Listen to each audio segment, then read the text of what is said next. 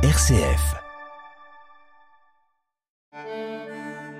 Nos frères aînés. Noémie Marijon.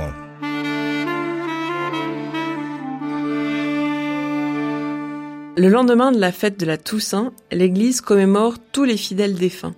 À cette occasion, nous allons parler avec le Père Michel Kennel de la mort et des funérailles dans la Bible. Bonjour Père Kennel. Bonjour et bonjour aux auditeurs. Père Kennel, nos auditeurs vous connaissent bien et je me permets tout de même de rappeler que vous êtes prêtre de l'oratoire et professeur honoraire au sein de l'Université catholique de Lyon. Afin de rentrer dans notre sujet d'aujourd'hui, alors qui est un peu macabre, commençons par le commencement. Est-ce qu'il y a beaucoup de morts dans la Bible? Oui, beaucoup, parce qu'il y a beaucoup de vie aussi, et que la vie aboutit à la mort. Alors il y a des gens dont on parle et qui meurent, il y a aussi des meurtres, euh, des meurtres soit par haine, je vous rappelle que l'histoire du meurtre de Abel par Cain est dans les tout premiers chapitres de la Bible, soit par fait de guerre, parce qu'il y a aussi beaucoup de guerres dans la Bible. Donc euh, voilà, c'est la raison pour laquelle la Bible est quand même pleine de morts. Et là, je crois qu'il faut remarquer que il était important dans euh, la Bible, en particulier dans la Bible du Premier Testament, que les morts aient une sépulture. Alors c'était ma deuxième question. Quels sont les rites qui sont autour de la mort? Est-ce qu'on est-ce qu'on meurt et qu'on laisse les corps là, ou est-ce qu'il y a tout un rituel qui se pose autour? Alors je voudrais d'abord revenir sur ce que je viens de dire, c'est-à-dire que mourir sans sépulture était une malédiction. Parce que finalement, euh, il est rappelé au début de la Genèse à l'homme qu'il est poussière et qu'il retournera à la poussière ou à la terre. Or, un cadavre qui n'était pas enterré était dévoré par les oiseaux sauvages, par les bêtes sauvages, il ne retournait pas à la terre.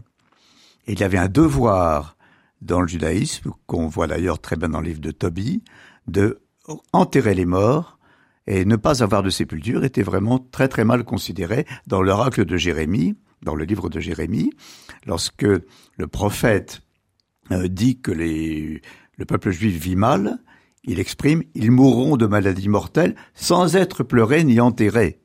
Et donc ne pas être pleuré, ne pas être enterré était une malédiction. Nos frères aînés. Noémie Marijon. Alors quels sont les rites? Ça dépend beaucoup de la fortune de la famille qui enterre. Euh, pour les gens ordinaires, euh, les corps étaient simplement entourés dans un linge et mis en terre, dans, en pleine terre. On creusait une fosse, on les mettait dedans. Quelquefois d'ailleurs, plusieurs dans la même fosse. En revanche, vous aviez des personnes qui disposaient d'une assez belle fortune et qui à ce moment-là se construisaient des tombeaux acheter un terrain pour se construire un tombeau, et c'était la sépulture familiale pour plusieurs générations. Alors, est-ce que c'est quelque chose qu'on retrouve notamment euh, entre Sarah et, Abraham qui se font construire un tombeau? C'est tout à fait le cas, effectivement, pour euh, Abraham et Sarah. Euh, Sarah meurt la première, et Abraham se préoccupe de trouver une sépulture pour sa femme, et il achète un terrain à Kiryat Arba, dans le sud de la Palestine, qui est maintenant la ville d'Hébron. Et c'est là, effectivement, qu'il fit construire ce tombeau qu'on appelle maintenant la tombe des patriarches. Euh, le cas de Jésus est un peu du même type. Alors Jésus a été mis provisoirement dans un tombeau qui était proche du Golgotha, mais c'était un tombeau construit par une famille fortunée. Alors nous sommes à quelques jours de la commémoration des fidèles défunts. Est-ce qu'il existe un jour proche chez les Juifs, un jour du souvenir? Est-ce que les, les, morts accompagnent les vivants? Chez nous, on a cette, cette fête qui revient tous les ans. Est-ce que c'est quelque chose qui, qui existe aussi? Alors, il les accompagne d'une autre façon. Il n'y a pas l'équivalent du jour des morts dans la religion juive, mais il y a les anniversaires de la mort de la personne. Euh, on appelle ça la askara. La racine zakar veut dire souvenir en, en hébreu. Et donc on fait le souvenir de la personne, et en particulier pendant la première année, on intercède énormément pour que la personne euh, soit purifiée au jour du jugement.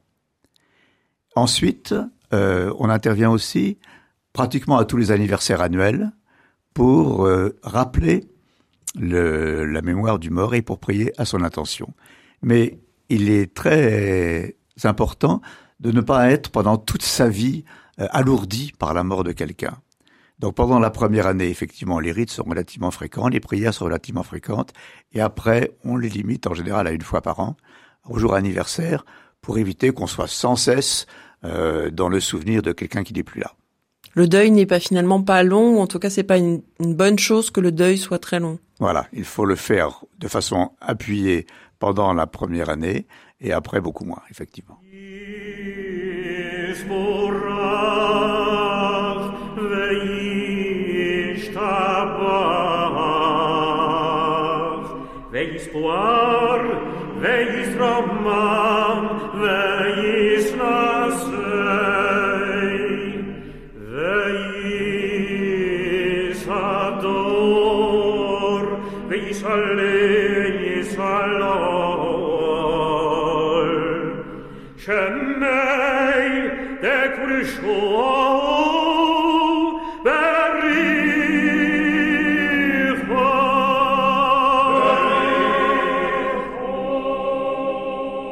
Alors du coup, qu'est-ce qui peut nous rassembler entre juifs et chrétiens sur ce moment particulier des funérailles et de la mort d'un proche? Est-ce qu'il y a des rites qui se ressemblent, la lumière peut-être? Alors, euh, il y a, si vous voulez, euh, de toute façon, la même espérance, puisque les chrétiens euh, sont héritiers, grâce à la résurrection de Jésus, mais sont héritiers d'une croyance des pharisiens, qui était que les morts ressuscitaient après leur décès.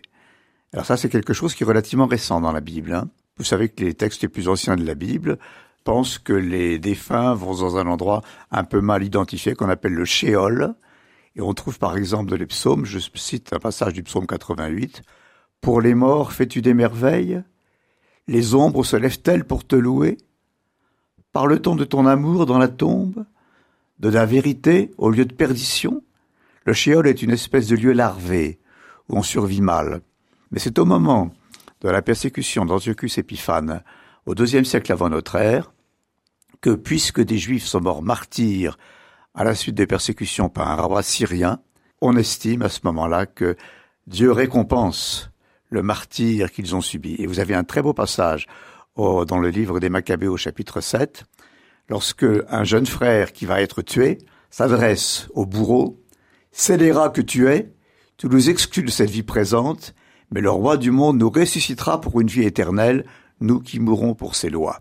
Et donc à ce moment-là, à partir de ce moment-là, le courant pharisien va croire en la résurrection et le christianisme en a directement hérité. Alors ce sont que les pharisiens, les autres juifs ne vont pas avoir cette croyance en la résurrection? Au départ, mais alors euh, vous savez qu'après la chute du temple, le judaïsme a essentiellement hérité de la pensée pharisienne. Et c'est donc la pensée pharisienne qui maintenant anime la conception de la mort chez les Juifs, oui. Du coup, il y a cette même espérance de la résurrection. de la résurrection, absolument. Résurrection des corps y compris. Y compris. RCF.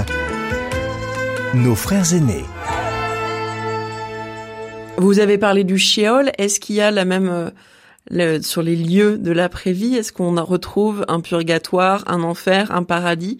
Ou est-ce que cette conception de, de l'après-vie est différente chez les Juifs? Je ne pense pas que ce soit aussi précis que ce qu'on a mis en place dans, dans le christianisme. D'autant plus que vous savez que dans le christianisme, la pensée est assez fluente. Hein.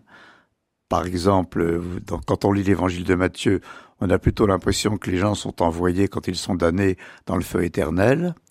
Et en revanche, quand vous lisez la première épître aux Corinthiens en chapitre 15, on a l'impression que Satan sera détruit à la fin des temps, donc il n'y a pas d'enfer éternel.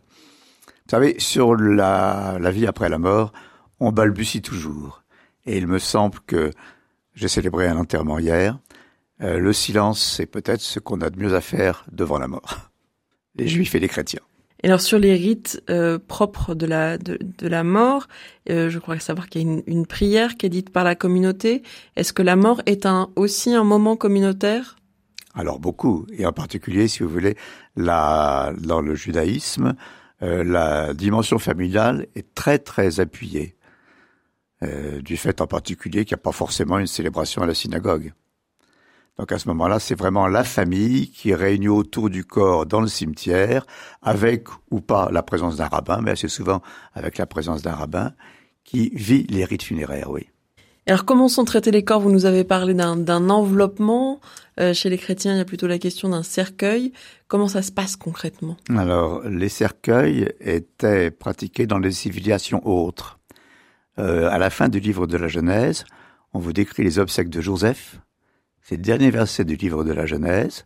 Et euh, Joseph est mis dans un cercueil, ce qui était pratiqué par les Égyptiens. Donc comme dans un sarcophage au fond. Euh, oui, absolument. Et alors, ce qui est aussi important, c'est que les Juifs euh, n'incinéraient pas. Ah, ils n'incinèrent toujours pas, d'ailleurs. Actuellement, il y a une tolérance pour l'incinération chez les chrétiens, chez les Juifs, pas encore, parce que incinérer, c'était un rite entièrement païen qui était pratiqué chez les Phéniciens et qui après sera repris par les Grecs et les Romains. Mais la, vraiment, la pensée juive, comme la pensée chrétienne, au départ au moins, souhaite vraiment que le corps retourne à la terre d'où il est, d'où il provient. Et finalement, le fait que nos cellules soient à nouveau, euh, comment dirais-je, recyclées pour faire partie de la création sous une autre forme est très fondamental, en plus du fait que notre âme et notre et à la fin des temps notre corps euh, seront euh, destinés à une vie éternelle. Et alors, comment on exprime le, le chagrin du mort? Est-ce qu'il y a des choses qui sont codifiées, des, des, des, des, des textes, des euh, Oui, bien sûr. Vous avez des prières pour les morts, de même que ça dans toutes les dans toutes les religions. Hein. C'est vrai du christianisme, c'est vrai du judaïsme. Il y a des textes, effectivement, en plus des textes bibliques, qui sont des prières pour les défunts, et des lamentations aussi. Eh bien, merci beaucoup, Père euh, Michel Kennel, pour cet échange autour de la mort, des funérailles et de la mémoire des défunts mais aussi et surtout sur l'espérance qui suit pour nous tous. On peut conseiller à nos lecteurs votre ouvrage Ce que dit la Bible sur la souffrance, une thématique connexe qui est publiée aux éditions Nouvelle Cité. Bonne semaine à tous et à toutes à l'écoute de RCF.